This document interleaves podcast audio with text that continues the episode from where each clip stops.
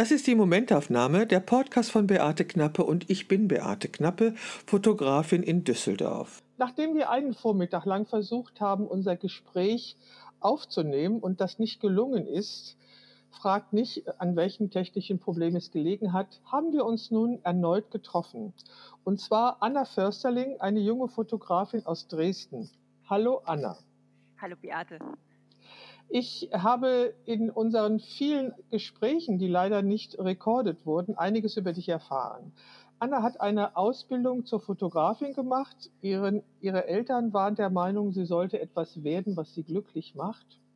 Nach einem Praktikum, was zu ihrer schulischen Ausbildung gehörte, hat sie die Liebe zur Fotografie entdeckt und im zweiten Lehrjahr dann die Leidenschaft zur analogen Fotografie. Bei meiner Recherche im Internet nach FotografInnen, die nackte Frauen fotografieren, und zwar in einer, in einer Bildsprache, die nicht unbedingt mit der Pornografie kokettiert, sind mir ihre Arbeiten aufgefallen. Sehr minimalistische, sehr puristische Fotos von nackten Körpern. Und darüber möchte ich mich gerne mit Anna heute unterhalten. Anna hatte schon diverse Publikationen. Im Swan Magazin äh, ist sie veröffentlicht worden auf anderen und Ende anderen Medien wäre der richtige Satz beendet worden. Und Ende letzten Jahres ist ein Buch erschienen. Mit, zusammen mit anderen FotografInnen hat sie über Aktfotografie ein Buch herausgebracht. Das ist heute bei mir mit der Post angekommen und ich konnte es mir anschauen. Anna, in diesem Buch habe ich gesehen, welche analogen Kameras du hast. Und lass uns doch darüber anfangen zu sprechen. Warum analoge Fotografie? Ja, also analoge Fotografie ist einfach ein sehr spannender Prozess. Also ich fotografiere analog auf der einen Seite, weil ich diesen fotografischen Prozess toll finde und weil mir das Endergebnis, also das Bild, ähm, wie könnte man sagen, sehr gefällt. Also zum einen fotografiert man ja oft ganz anders. Natürlich kann man so entschleunigt und langsam und bewusst digital fotografieren, wie man es auch analog machen könnte. Aber die Versuchung ist oft groß, mehr Fotos zu machen, wenn man die Digitalkamera in der Hand hat. Und ich finde einfach diesen Aspekt sehr schön, dass man wirklich sehr darauf achtet, was man und wie man es fotografiert. Vor allem, wenn man sowieso Projekte hat, die ein Konzept haben, finde ich es unheimlich hilfreich. Dann natürlich auch der Prozess, wie man überhaupt zu seinem Negativ kommt. Ich meine, man steckt so viel Herzblut ähm, in, seine, in seine Bilder, man entwickelt sie selbst und man vergrößert sie oder scannt sie noch und man hängt so lange sozusagen mit seinen Bildern zusammen, dass man, naja, dass sie einem sehr ans Herz wachsen und ja, man wird irgendwie so zu einer Einheit, finde ich. Ähm, und das ist halt nicht wie bei digital, wo man die Speicherkarte in den Computer reinsteckt und dann sieht man gleich, was man gezaubert hat und dann schraubt man noch ein bisschen in Lightroom und in Photoshop rum. Also ich finde, das ist bei analog einfach ein sehr liebevoller Prozess. Und zum Endergebnis liebe ich einfach den Look von analogen Bildern, vor allem von Schwarz-Weiß-Bildern. Man hat dieses wunderschöne organische Korn, und super schöne Tonwerte. Und ich finde, man sieht es auch, also ob ein Bild analog oder digital aufgenommen ist. Und für mich ähm, spricht einfach so ein analoges Porträt oder zu mir spricht ein analoges Porträt mehr als ein digitales. Also wenn man jetzt beispielsweise das gleiche Motiv analog und digital macht, würde mir wahrscheinlich immer das Analoge besser gefallen. Und das kann ich gar nicht so genau erklären, warum das so ist. Ich meine, Schönheit ist subjektiv, liegt im Auge des Betrachters. Und naja, wenn einem etwas gefällt, kann man oft oder manchmal auch gar nicht sagen, warum es einem jetzt gefällt. Aber ich kann nur sagen, dass mich einfach analoge Fotos immer, immer länger auf das Bild schauen lassen. Okay, und äh, lass uns doch mal über das Format sprechen. Also alle ähm, die nicht analog fotografieren, wissen nicht, dass es ähm, analoge Kameras eben mit unterschiedlichem Format gibt. Es gibt einmal das Kleinbildformat, dann gibt es das Mittelformat und dann gibt es eben das Großformat. Und du fotografierst auch mit einer Kamera, deren, äh, deren Format 6 mal 7 Inch ist. Das sind etwa 13 mal 18 Zentimeter, oder? Nee, also ich fotografiere mit Kleinbildkameras, mit Mittelformatkameras und mit Großformatkameras. Also ich nutze gerne alles. Bei äh, Mittelformat ähm, nutze ich 6 x 7. Also das ist das Format. Ähm, aber es sind eher so Zentimeter. Nicht ganz, aber im Schnitt. Und ja, das, das, dieses Format nutze ich am häufigsten für meine Porträts. Das sieht man auch daran, dass das eben so ein naja, so ein 6x7 Zuschnitt eben ist. Aber ich fotografiere auch gerne mit Kleinbild, wenn. Also zum einen suche ich natürlich meine Kameras nach meinem Vorhaben aus. Also wenn ich jetzt ein, ein, ein, ein Bild machen möchte, wo ich ein bisschen Bewegung einfangen möchte oder, also was selten ist, aber wenn ich auch vielleicht eine leichtere Kamera brauche oder eine Doppelbelichtung machen möchte, die jetzt mit einer Mittelformatkamera oder mit der einen, die ich habe, nicht geht, nehme ich auch gerne mal Kleinbild oder auch, wenn ich ein schönes, grobes Korn im, also im, in meiner Vorstellung sehe. Also wenn ich das äh, Motiv so möchte, dass da ein grobes Korn ist, dann nehme ich auch einen Kleinbildfilm, weil ja da immer alles körniger ist als auf dem größeren Mittelformat. Und äh, auf Großformat fotografiere ich nicht, nicht häufig weil es umständlich ist. Zumindest für mich. Ich bin immer ein bequemer Mensch. Aber äh, gut, okay. Äh, in dem besagten Buch, das ich natürlich auch unter diesem Podcast verlinken werde, äh, ähm, steht über deinem Portfolio gefühlvolle Aktfotografie. Ja. Das hätte ich gerne mal erklärt. Genau, also das Buch ist ja jetzt nicht ähm, nicht ganz aktuell. Es ist schon zwei Jahre alt. Ähm, und man selbst als Mensch, als Künstler, als Fotograf verändert sich ja auch. Und ich habe damals noch ähm, so fotografiert, dass ich oft Aktporträts gemacht habe, also auch mit Gesicht und ich sage mal mit einer schönen ähm, Stimmung im Foto, mit einem schönen Licht. Und das hat sich jetzt aber immer mehr dahin entwickelt, dass ich anonyme Aktfotos mache und die den Körper in Szene setzen will, also weniger das Gesicht und den Menschen mit seinem Charakter, sondern ich möchte eher Körperformen zeigen und den Charakter über Haut sprechen lassen. Also das ist so zu verstehen, dass mich einfach Haut sehr interessiert und ich es super spannend finde, Haut zu porträtieren.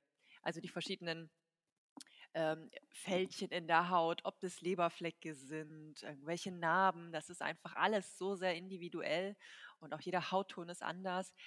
Das ist zwar im Schwarz-Weiß, ist der Hautton jetzt nicht so wichtig, aber trotzdem sieht man doch die Nuancen. Und ja, und das in Verbindung mit Körperform und Licht.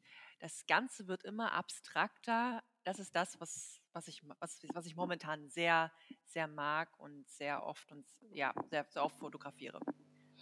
Ähm, genau, also das äh, ist auch zu erkennen, wenn man deine äh, Homepage anguckt oder deinen Instagram-Account, diese Anonymisierung und dieser Fokus auf den Körper, wobei es fast keine Rolle spielt, dass er nackt ist, obwohl das ja natürlich das Thema ist. Ähm, was ist so spannend an Haut für dich? Dass du sogar so weit gehst und eine künstliche Haut aufträgst?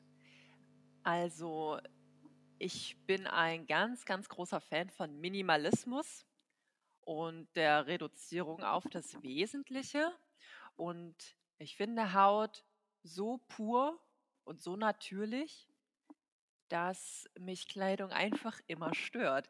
Ähm, Kleidung kann natürlich zeitlos sein, aber Kleidung bedeckt für mich einfach immer viel zu viel. Und dadurch, dass mich Haut interessiert und Kleidung soll Haut bedecken, passt das Ganze natürlich nicht zusammen. Und ich finde einfach auf, auf Bildern, auf meinen Bildern, das, was mich interessiert, auch natürlich die, die, die Form schön. Also wie ich das gerade eben alles schon erzählt habe, würde, würde Kleidung alles nur verdecken. Und, und warum die künstliche Haut? Als zusätzliches äh, Moment. Du, du spielst auf The Second Skin an, Genau. wo sich die Haut vom Körper zieht. Ja, gut, das ist ja keine Haut gewesen, das ist, äh, Ich weiß. es ist flüssig Latex. Und ähm, ja, ich wollte damit einfach ein kleines Konzept umsetzen, eine kleine Idee. Ich hatte einfach diese Idee, dass man wie aus seiner Haut ähm, wächst oder dass man sich, dass man sich entfaltet. Ich meine, dieses, diese, diese Serie hat ja einen, sage ich mal, großen Interpretationsspielraum. Das, da Ja, darf aber sie ist sehr poetisch auch. Sie ist auch sehr Ja. poetisch. Äh, Ja, danke. also wenn da diese Zartheit, also da wird durch dieses flüssige Latex wird nochmal Zartheit von Haut und dieses sich eben ablösen. Also das ist ja, ja, ich finde das sehr poetisch so, weil aus der Haut fahren oder sich häuten, das hat ja ganz viele Ebenen. Ganz genau. Und ich finde es immer sehr wichtig und ich finde es schön, wenn Menschen, die meine Bilder ansehen, sich auch eigene Gedanken dazu machen können, weil ich möchte eigentlich gar nicht den, die Idee oder den Inhalt ich, oder, oder meine Vorstellung, ich möchte das eigentlich gar nicht mit dazugeben, weil ich es einfach spannend finde, was andere äh, zu dem Bild sagen und was sie äh, in dem Bild sehen. Und das merke ich bei Ausstellungen auch sehr häufig, dass die Leute zu mir kommen und die, die fangen auch gleich äh, zu interpretieren an. Also dann, dann unterhalten wir uns über das Bild, was, was sie sehen. Und, und ich finde das so spannend. Also ich meine, ob ich jetzt nun jemandem erzähle, das habe ich mir dabei gedacht, das interessiert mich persönlich natürlich nicht. Ich weiß ja, warum ich das Foto gemacht habe, aber was andere äh, in dem Bild sehen, das finde ich ganz spannend. Also finde ich interessant. Äh, manche sind ja total beleidigt, wenn man Bilder interpretiert und äh, etwas ganz anderes hineinliest. Und da ist da deine klare Bildsprache natürlich auch die Plattform für. Also die Plat deine Bildsprache bietet halt Raum für Interpretationen und Raum, sie eben wahrzunehmen, wie derjenige gerade drauf ist, der sich das anguckt. Das ist, äh, habe ich auch so empfunden. Äh, in dem Buch heißt es noch, dass man ähm, mit in der Aktfotografie die Essenz einer Person einfangen könnte. Ich, naja, ich weiß nicht, ob das, ob das, ähm, ob man das kann. Ich kann es nur vermuten und ich kann es nur auf meine Weise interpretieren. Also ich denke, jeder Mensch ähm, wird an, von, von dem anderen, also von, hm, von jedem Fotografen unterschiedlich äh, porträtiert. Wahrgenommen. Weil natürlich, genau, und auch wahrgenommen, weil jeder Mensch ist anders. Und ich fange eine andere Sense ein als zum Beispiel du. Und ich sehe den Menschen aber auch anders als du. Und Ja, das ist einfach super spannend. Und ich, und ich äh, gehe aber immer so ein bisschen, ich entferne mich immer weiter von der Aussage, dass jetzt, dass man jetzt zum Beispiel nur über die, Auge, äh, über die Augen in die Seele des Menschen schauen kann oder es zumindest denkt, dass man es kann oder dass man es tut, sondern wie gesagt, für mich ist die Haut noch so ein großes ähm, charakterliches Spielfeld, worüber ich gerne einen Menschen erforsche. ja, dass das jetzt eben, genau, dass ich mich eben eher damit beschäftige. Spannend. Ich bin sehr gespannt, wa- was da noch kommt. Aber du hast ja auch mit einer Schlange gearbeitet. Also das, äh, die, also das, die Schlange steht natürlich als Symbol für ganz, ganz, ganz viele Sachen. Aber für dich war die Haut der Schlange wichtig oder was war der Grund für dieses, für diese Serie mit der Schlange? Genau. Ich wollte Haut gegenüberstellen. Einmal tierische Haut, wie die von der Schlange, und einmal menschliche Haut. Und ich wollte das Ganze in einem sehr ästhetischen Kontext zeigen, ähm, mit Körperform, generell Form. Und ja, das, das war es eigentlich schon. Also ich, genau. Und man muss aber auch dazu sagen, ähm, ich würde das so mit der Schlange vielleicht nicht nochmal machen, weil mir, äh, das war 2020, wo ich die Serie aufgenommen habe, da war mir noch nicht klar, dass es eigentlich nicht so ethisch korrekt, korrekt ist, so ein, so ein Tier äh, für solche Zwecke zu, zu nutzen, weil das Tier im Endeffekt jetzt nicht freiwillig dabei war. Natürlich haben wir uns um das Tier gekümmert. Das, war, das ist die Schlange von einer befreundeten Fotografin und sie war immer nur kurz auf den Körpern der Models, aber mit Schlange würde ich jetzt nicht nochmal Fotos machen, sondern wenn ich mit Tieren Fotos machen möchte, was eigentlich mein großer Wunsch ist, dann würde ich das so versuchen, dass das Model in, in das Habitat des Tieres eintaucht, ohne das Tier zu stören und es eher eine spielerische Umgebung wird und das Tier dazu animiert wird, auch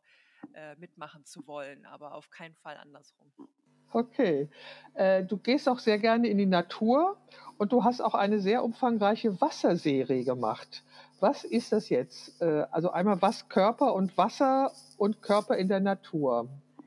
Ja, also das hat eigentlich einen ganz einfachen Grund, warum ich so viele Fotos auch im Wasser gemacht habe, weil Wasser einfach super minimalistisch ist. Da hat man einfach nichts, was stört. Also zum Beispiel bin ich kein großer Fan, in den Wald zu gehen, weil oftmals der Wald sehr unruhig ist mit vielen für mich störenden Bildelementen, zum Beispiel Äste, die auf dem Boden liegen, die man dann erstmal zur Seite räumen muss oder, oder Blätter und solche Sachen.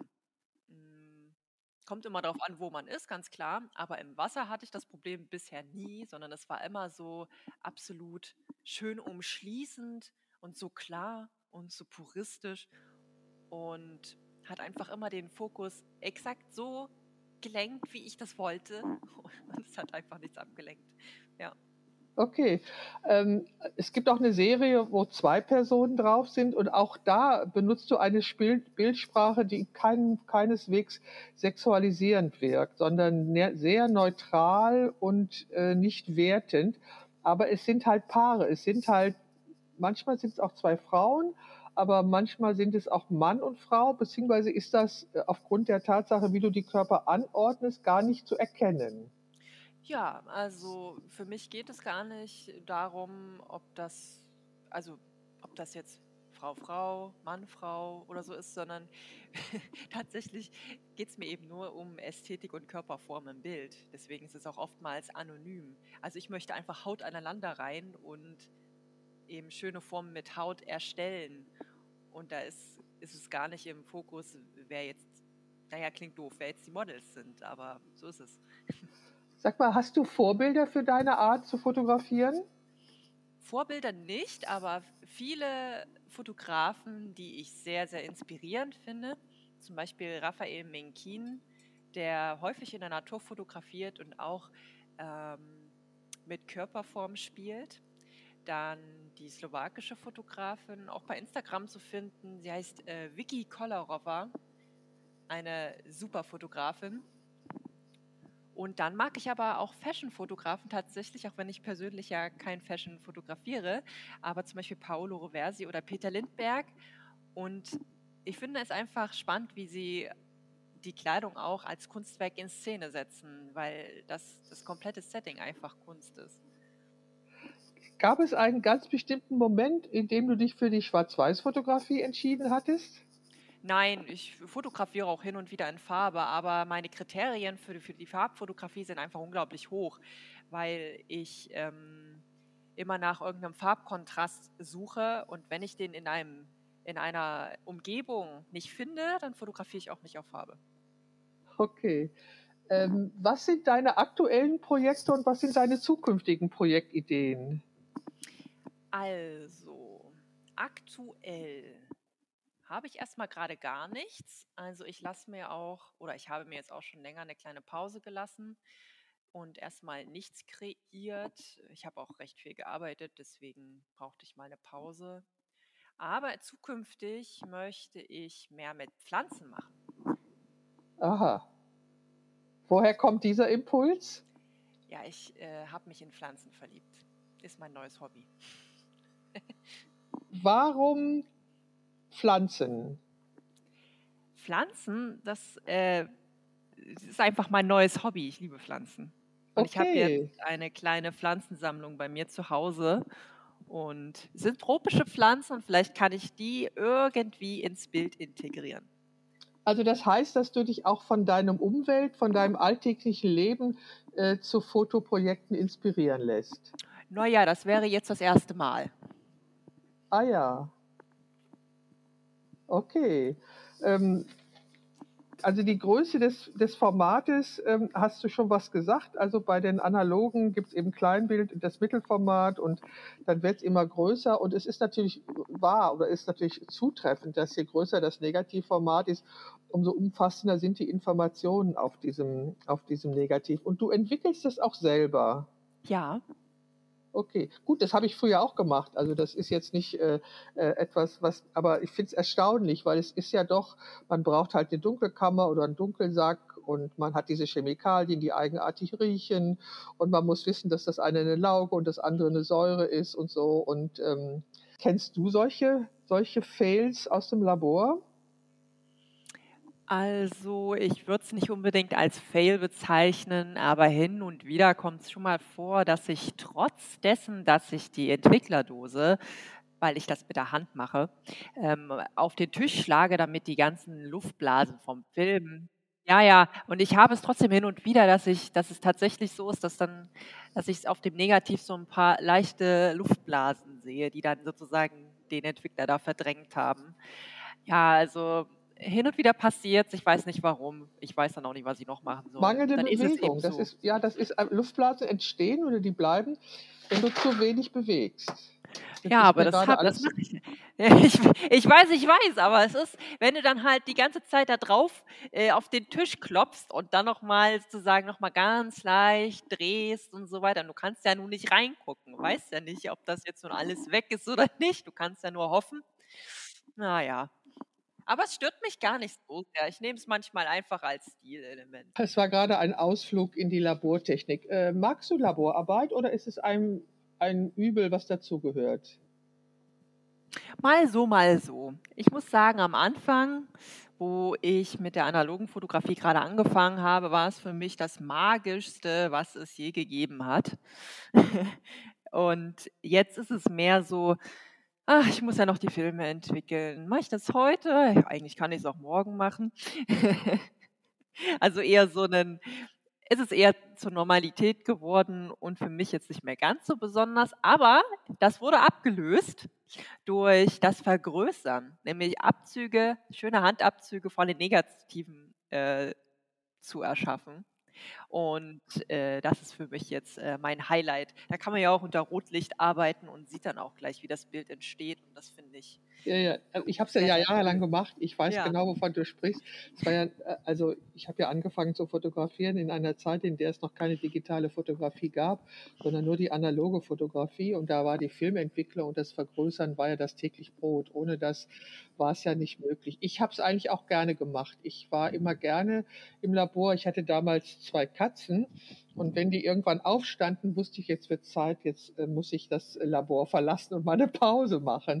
Aber ich habe das auch wirklich gerne gemacht. Und ähm, es war ja so, ich habe Reportagen fotografiert und äh, Friedensbewegung war eins meiner großen Thema und Themen und die Demonstrationen waren ja meistens am Wochenende.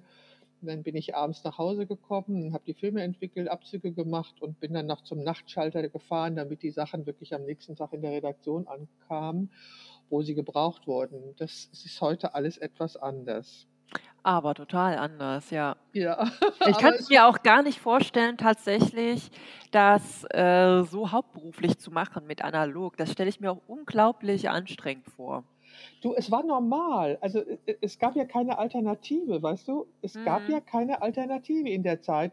Darum hat man sich da keine Gedanken drüber gemacht. Also das war ähm, selbstverständlich, dass ich 36, 36 Aufnahmen hatte, der Film. Ich habe ich hab immer mit zwei Bodies gearbeitet, auf jeder Kamera eine andere Brennweite und ähm, hatte dann jede Menge Filme, mit denen ich nach Hause gekommen bin. Also ich habe nie darauf geachtet, sparsam damit umzugehen. Das kannst du bei einer Reportage nicht. Und dann musste ich die halt entwickeln und trocknen und also Kontaktbögen machen, aussuchen und dann die Vergrößerung machen. Das war normal. Also na klar hat man da manchmal die Nacht durchgearbeitet, aber jetzt ist ähm, besonders anstrengend. Naja, ich stelle es mir einfach auch ein bisschen stressig vor, dadurch, dass man eben erstmal gar nicht weiß, ob nun alles geklappt hat. Das ist ja, ich, dadurch, dass ich das ja auch hauptberuflich mache, weiß ich ja, wie das ist, also wie man unter Druck stehen kann, wenn man nun eine Hochzeit fotografiert. Und wenn ich mir das eben vorstelle, das alles auf Film zu machen und dann am Ende nicht weiß, ob nun jetzt auf jedem Paar-Shooting-Foto die Augen zu sind, aber das ist ja noch das geringste Übel. Bei der Reportage, äh, die Gäste oder so weiter und wenn da irgendwas stelle ich mir eben einfach stressig vor. Aber man muss auch dazu sagen, früher wurden die Hochzeiten nicht so fotografiert wie heute. Und genau. ich denke, das ist einfach noch ein ganz wichtiger Faktor. Ja, also ich habe analog, ich habe analog keine Hochzeiten fotografiert, sondern Reportagen. Und ich habe fast den Eindruck, dass ich in der analogen Fotografie seltener geschlossene Augen hatte als in der digitalen. Da habe ich öfters geschlossene Augen. Das muss wohl dieser Bruchteil der Sekunde sein, den die Kamera immer noch verzögert. Ich weiß es nicht. Ich kann mich nur nicht daran erinnern, dass ich in der analogen Fotografie so oft geschlossene Augen hatte, wie ich das jetzt manchmal habe. Das kann eigentlich nur an der Technik liegen, denke ich manchmal. Ich weiß es aber nicht. Hm. Aber ich habe, wie gesagt, also das, äh, ich habe einmal habe ich gemerkt, dass ich wohl den Film nicht richtig eingelegt hatte, weil von meinem Gefühl hätte der voll sein müssen und das war er nicht. Und dann war er halt nicht richtig eingelegt. Ja, da war es passiert, dass ich die ganze Zeit fotografiert hatte und keinen Film transportiert war. Das ist mir auch einmal passiert. Aber ansonsten, dass diese Tatsache, dass ich nicht weiß, was drauf war, ich kann mich daran erinnern, dass ich ähm, mal etwas fotografiert habe, und zwar am Sonntag vor Rosenmontag. Da gab es immer so nette Aktionen hier in der Innenstadt. Und äh, mit diesen Fotos habe ich mich beim ersten Emma-Fotografin-Wettbewerb habe ich daran teilgenommen und auch den dritten Preis gewonnen. Und als ich da nach Hause kam, wusste ich, das Foto ist gut. Also da hatte ich irgendwie, da habe ich äh, mit langer Belichtungszeit und Reinblitzen gearbeitet und ich hatte irgendwie das Gefühl, da ist was dabei. Also ähm, da ist, wie gesagt, auch da ja keine Alternative gab, weil ich, wir hatten ja kein Display, auf dem wir gucken konnten, ähm, ja, war man so eingespielt, dass das eigentlich ähm, klappte. Also ich kann mich nicht an Fehlbelichtung erinnern, das hat alles funktioniert. Also ähm, es musste ja auch funktionieren, ja. weil, ne, so. Hm. Aber ich, wie gesagt, das war, ich weiß nicht, ob ich das heute noch könnte. Das ist ja nun auch schon 50 Jahre her oder 45 oder 40 Jahre her, wo ich die Reportagen fotografiert habe.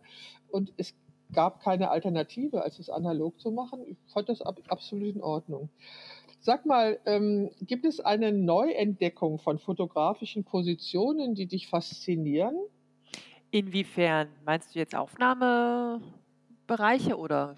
Ja, oder also es gibt natürlich die künstliche Intelligenz. Äh, das, die ah. habe ich jetzt nicht direkt gemeint, aber gibt es zum Beispiel FotografInnen, die plötzlich eine vollkommen neue Sicht auf ein Sujet haben? Ist dir da irgendwas aufgefallen oder suchst du danach oder interessiert dich das? Also da ist mir nichts bekannt, aber ich bin auch überhaupt kein Fan von künstlicher Intelligenz. Im Gegensatz zu meinem Partner zum Beispiel. Der schreibt seine Promotion über künstliche Intelligenz, die Strafbarkeit davon. Aber es ist doch unheimlich spannend. Also ich finde, also ich ähm, finde es eine, ein interessantes Sujet. Es gehört halt zum Bereich äh, unter der Überschrift Fotografie dazu. Es ist ja technisch möglich. Also ich, ich denke dann immer an die Maler, die sich ja auch bedroht gefühlt haben, als plötzlich die ersten Daguerreotypien entstanden sind. Und das war ja nicht so. Also die Malerei hat sich ja weiterentwickelt. Und ähm, jetzt die digitale Fotografie kam irgendwann, man hat die analoge Fotografie abgelöst. Ich glaube nicht, dass die künstliche Intelligenz die Fotografie ablöst. Das glaube ich nicht. Aber sie ist natürlich eine interessante Möglichkeit. Also ich denke auch nicht, dass es die, dass die künstliche Intelligenz die Fotografie ablöst. Vor allem nicht, wenn man in dem Dienstleistungsbereich arbeitet, wie also im Privatkundenbereich, Hochzeiten, Familien. Ich meine, das sind alles Menschen, die kannst du ja nur fotografieren. Du könntest jetzt noch sagen, okay, wir buchen keinen Fotografen, sondern einen Roboter, aber das ist ja jetzt wieder was anderes. Ne? Also ich denke, das wird bleiben. Ich denke aber, was sich auf jeden Fall ändern wird, ist die ganze Commercial-Fotografie weil, sage ich mal, so Business-Porträts oder irgendwelche Produktfotos oder wo auch Menschen irgendwie mit dem Produkt hantieren, das kann die künstliche Intelligenz höchstwahrscheinlich dann nach, nachahmen, ohne dass ein Fotograf extra engagiert werden muss. Ähm, kann aber auch sein, dass es dann wieder so läuft, dass nur Agenturen dieses dieses, diese, diesen Bereich für sich beanspruchen. Also dass du eine Agentur buchen musst, dir dann über die künstliche Intelligenz das zusammenschnippelt. Aber ich habe keine Ahnung, ist alles hier nur Spinnerei. Ähm, aber in, in Sachen Kunst finde ich es ehrlich gesagt schwierig und ich finde auch irgendwie, ach, ich finde das sehr emotionslos, muss ich sagen, weil Kunst hat für mich was mit Emotionen zu tun und was mit einer Ausdrucksweise und es ist irgendwie was Menschliches. Für mich ist Kunst was Menschliches und eine künstliche Intelligenz passt da für mich einfach nicht hin, weil selbst wenn dieses Bild schön aussieht, was die künstliche Intelligenz sich da zusammengeklaut hat von tausend Künstlern, das ist halt einfach nicht authentisch. Es ist was Eigenes. Es ist einfach, es ist ein Stück Plastik. Also es ist, es ist da und ich, also ich fühle mich auch nicht dadurch bedroht. Äh, weil ich werde auch das weitermachen, was ich mache und da wird sich, also werde ich mich entwickeln oder nicht, aber äh, die künstliche Intelligenz und all diese Programme, die es da gibt, also ich habe neulich auch mal äh, meine Porträts da eingespeist und mir was zeigen lassen. Ja, es ist witzig, es ist eine Spielerei, es, also für mich ist es nicht mehr, aber ich fühle mich jetzt nicht bedroht. Ich finde es auch nicht, dass das der Untergang der Fotografie ist oder so. Ich denke mir, wir, es gibt jetzt wieder die Möglichkeit, dass man eine Autorensprache entwickelt, was ja, was aus meiner Sicht in der letzten Zeit irgendwie auch ein bisschen verloren gegangen ist, weil es gibt dann da den einen Crack und der bietet den Workshop an und dann gehen die Leute da alle hin und anschließend fotografieren sie alle genau so und keiner kommt auf die Idee, sich weiterzuentwickeln und eine eigene Autorensprache zu entwickeln. Und jetzt mhm. durch die künstliche Intelligenz also werden wir vielleicht gezwungen oder ist vielleicht der Moment da, wo wir wieder mehr darauf achten sollten, wirklich eine eigene Sprache zu entwickeln. Könnte ich mir vorstellen, weiß ich aber nicht. Aber wir werden sehen, wir werden es erleben. Ja. Anna, ich habe noch eine, es gibt noch ein nettes kleines Spiel, was ich gerne mit dir spielen würde. Und zwar gibt es da ähm, Wortpaare, also Gegensatzpaare, und du musst dich immer für eins entscheiden. Okay. Zum Beispiel ja. Wildcampen oder Luxushotel. Wildcampen. Singen oder tanzen? Tanzen. Strandurlaub oder Städtetrip? Strandurlaub. Fernsehen oder ein Buch lesen? Ah, Fernsehen, sorry. Ver Verstehe dich. Die wahre Liebe oder ein Sechser im Lotto? Hm, die wahre Liebe ist doch. Oder das gleiche eigentlich, oder? Cocktails oder Wein? Nichts von beiden. Ich hasse Alkohol. Bist du eher ein Morgen- oder ein Abendmensch? Abendmensch. Die Zukunft planen oder auf sich zukommen lassen? Auf sich zukommen lassen. Alles wissen oder alles haben? Hm.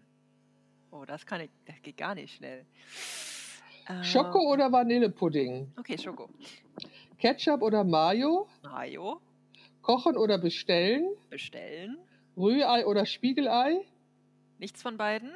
Sprudel oder normales Wasser? Normal. Lässig oder, oder figurbetonte Klamotten? Lässig. Instagram oder Facebook? Instagram. Netflix oder Amazon Prime? Netflix. Komödie oder Horrorfilm? Horrorfilm. Hund oder Katze? Katze. High Heels oder flache Schuhe? Flache Schuhe. Intelligenz oder Schönheit? Intelligenz. Drachen oder Einhörner? Drachen. Okay, Schönheit. ähm, sag doch nochmal, was für dich der Begriff Schönheit ist. Also mir ist natürlich aufgefallen, das hatten wir auch schon drüber gesprochen, dass deine Models alle jung und schlank sind. Du hast in dem Buch, was ich ja schon erwähnt habe, auch begründet, dass sich diese Menschen eher vor die Kamera trauen. Okay, Schönheit. Was ist für dich Schönheit? Schönheit. Ja, es ist total subjektiv und liegt natürlich im Auge des Betrachters. Und, und in deinem mich, Auge, was ist ja, in deinem Auge Schönheit? Es ist schwierig zu beantworten. Ich weiß gar nicht, was ich eigentlich, was ich so an sich schön finde. Ich finde auf jeden Fall Natürlichkeit schön. Also, wenn man das jetzt auf meine Bilder bezieht, finde ich es zum Beispiel ganz toll, wenn die Menschen, die ich fotografiere, ungeschminkt sind, weil ja, da wird halt keine Maske aufgelegt und ich liebe eben Natürlichkeit und was ist noch? Schönheit. Ja, irgendwas Echtes. Also okay. Also nichts, nichts Gestelltes, sondern irgendwas Echtes, was man bekommt. Ich weiß aber nicht genau jetzt, das kann man jetzt vielseitig interpretieren, aber ob es jetzt nun einfach ein herzliches Gespräch mit demjenigen ist, den ich fotografiere, oder ob ich einfach spüre, dass das, was er mir offenbart, echt ist. Ich weiß nicht. Aber irgendwas mit Echtheit. Okay. Ähm, was sagst du denn zu diesem Nippelgate? Also zu der Tatsache, dass Instagram den weiblichen, die weibliche Brustwarze anders beurteilt als die männliche Brustwarze auf Fotos. Naja, absolut lächerlich halt. Es ist ja schon seit Ewigkeiten irgendwie so und es ist, ich weiß gar nicht, was ich großartig dazu sagen soll. Vielleicht ändert sich das hoffentlich bald mal. Also. Aber achtest du darauf bei deinen Fotos, ähm, diese Partien abzudecken oder stellst du diese Fotos erst gar nicht ein? Also ich würde niemals ein Foto für Instagram extra machen. Niemals. Also ich fotografiere und später, wenn ich dann sozusagen alle Fotos dann als Scan zusammen habe und dann mir mal wieder einfällt, ja, jetzt könnte ich eigentlich mal wieder was auf Instagram zeigen, obwohl ich keine Lust habe, weil eigentlich, also ich bin seit seit einem Jahr eigentlich schon eine absolute Instagram-Muffel. Mir macht diese Plattform absolut keinen Spaß mehr, weil auch so viel gelöscht wird und es ist so lächerlich. Ich kann es nur betonen, es ist einfach nur lächerlich. Und naja, jedenfalls, wenn ich dann mal auf die Idee komme, was posten zu wollen, dann zensiere ich das. Und selbst wenn es, sage ich mal, nur ein Po von der Seite oder von hinten ist, dann lege ich da oft auch nochmal irgendeinen, so ein Mosaik, ähm, so eine Mosaikfläche drüber, dass es verpixelt ist. Weil anders geht es halt nicht. Da werden ja sogar Sachen gelöscht, wo nur Haut gezeigt wird. Und da ist keine erogene Zone oder so zu sehen. Okay, also äh, wobei erogene Zonen sicherlich auch im Auge des Betrachters Ja, liegen. das war jetzt vielleicht falsch formuliert, also keine, keine intimen. Ja, ich weiß, was du meinst. Ja. Sag mal, was machst du denn, wenn du mit Fotografie überhaupt nichts zu tun haben willst? Dann kümmere ich mich um meine Katzen und meine Pflanzen. Wie viele Katzen hast du? Ich habe zwei. Gehst du gerne ins Kino? Ich war schon ewig nicht mehr im Kino. Ja, Corona hat uns alle das irgendwie ausgetrieben, ne? Ja, total. Also ich Ja. war vor, vor dieser Pandemie war ich öfter mal im Kino, aber seitdem dieser, diese Beschränkung eben war, dass man nicht mehr ins Kino gehen kann, was nicht wichtig ist für die Gesellschaft, bin ich auch nie wieder ins Kino gegangen seither. Also ich habe auch letztens mal wieder überlegt, wäre doch mal schön, mal wieder ins Kino zu gehen. Ja, ist, ist mir auch so gegangen. Aber ich, ja, das, das vergesse ich immer recht schnell wieder tatsächlich. Okay, kannst du dir vorstellen, dass du dein ganzes Leben lang Fotografin bist oder gibt es da noch etwas, noch eine zweite Möglichkeit in der Schublade? Also, das ist eine wirklich, eine wirklich spannende Frage, weil ich eigentlich immer überlege, was ich verändern kann. Ich bin immer so jemand, ich kann irgendwie nichts ruhig liegen lassen, obwohl ich schon ein bequemer Mensch bin. Aber ich denke immer, ich muss etwas verbessern, ähm, anstatt einfach mal die aktuelle Situation zu genießen. Ich bin ja hauptberuflich Fotografin und ähm, verdiene sozusagen meine Brötchen mit äh, Hochzeitsfotografie. Ähm, und ich mache meine freien Projekte, die analogen Porträts und Aktfotografien. Das ist ja sozusagen aus der Sicht eher mein Hobby. Und ich überlege dann manchmal, macht es nicht Sinn, vielleicht mal wieder einen komplett anderen Beruf auszuüben, hauptberuflich und was eben nichts mit der Fotografie zu tun hat, damit ich in, meiner, in meinen privaten Projekten wieder auf ganz andere Ideen komme.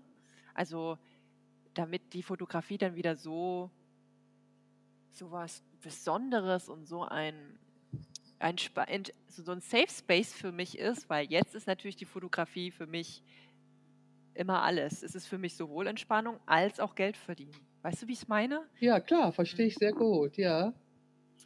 Und ja, also ich kann auf jeden Fall nicht ausschließen, dass ich mein ganzes Leben lang Fotografin bin. Ich glaube, ich werde es auch immer sein, aber dann vielleicht auch einfach nur als Künstlerin oder und nicht als Dienstleisterin oder ob ich vielleicht doch mal einen anderen Beruf ausprobiere und okay. das dann als Hobby mache. Genau. Wenn es möglich wäre, an welchem Ort auf der Welt würdest du gerne leben? Ja, in der Südsee natürlich. Warum? Weil ich das Meer und den Strand liebe und ich liebe Palmen und ich liebe einfach alles Tropische. Okay, und die Wärme? Ja, die Wärme auch, klar, aber ich würde ja sowieso nur am Meer abhängen, deswegen. Anna, wenn es möglich wäre, drei geschichtliche Personen zum Essen einzuladen, wer wäre das? Also Nummer eins, Jimi Hendrix. Okay. Hm, Gott, wer wäre denn Nummer zwei? Hm. Hm. Fällt mir jetzt gar nichts ein, weil eigentlich, ja, ich bin total großer Jimi Hendrix-Fan. Okay. Na gut, vielleicht, vielleicht Kurt Cobain, ja, vielleicht würde ich noch Kurt Cobain mal einladen. Ach, der Arme, der Selbstmord begangen hat, ja. Das ist gar nicht, gar nicht sicher, ne? Da, da, da gibt es ganz viele Verschwörungstheorien. Jetzt habe ich gerade wieder nichts verstanden. Entschuldigung. Also, dass der Selbstmord begangen hat, ist äh, die offizielle, äh, ja, der offizielle Satz, aber das ist gar nicht so sicher, habe ich letztens mal gelesen. Da gibt es auch ganz viele äh, Theorien oder Verschwörungstheorien darüber, dass es vielleicht doch nicht, doch kein Selbstmord war. Aber er hat doch, einen, ich- Abschied, er hat doch einen Abschiedsbrief geschrieben, soviel ich das weiß, oder? Ja, genau, aber es ist halt nicht raus, ob er den zum Beispiel irgendwie selbst geschrieben hat oder ob der den freiwillig geschrieben hat oder was auch immer. Okay. Aber das weiß halt, das weiß halt niemand. Okay, okay, ist, also, mit- damit beschäftige ich mich nicht. Ich habe das nur mitbekommen halt. Ich habe das halt. Hast du eigentlich schon warst du schon auf der Welt, als das passiert ist? Moment, ich weiß gar nicht, wann hatte der sich umgebracht? Moment. Also du bist Ende 20, ne? Ich, es kann sein, Ja. dass das eher war. Also Ah ja, genau, der ist ein Jahr vor meiner Geburt gestorben. ja, genau. Also Ja. ich, äh, das meine ich auch, dass das schon länger her ist. Also äh, ich, ich war in Seattle. Ich, ich kenne Seattle. Ich kenne die Stadt, in der er auch gelebt hat. Und er hat ja nun wirklich eine recht außergewöhnliche Musik gemacht. Da fällt mir eine Parallele ein zu Diane Arbus. Die ist ja sicherlich auch ein Begriff. Ja. die hat sich auch umgebracht und ähm, das Ach, das ist immer ja so traurig. Aber an und für sich werden Fotografien recht alt. Ähm, so Ellen Auerbach ist recht alt geworden und andere Fotografien auch noch.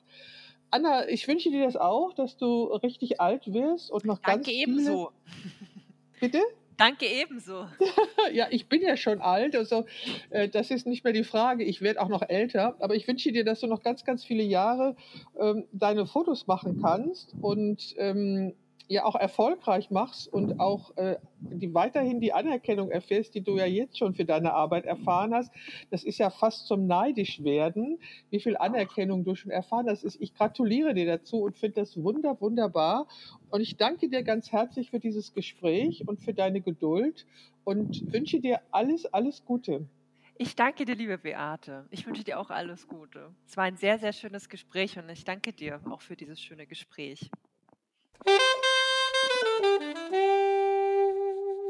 Das war wieder eine neue Ausgabe der Momentaufnahme des Podcasts von Beate Knappe. Und ich bin Beate Knappe und freue mich, wenn du auch das nächste Mal wieder dabei bist.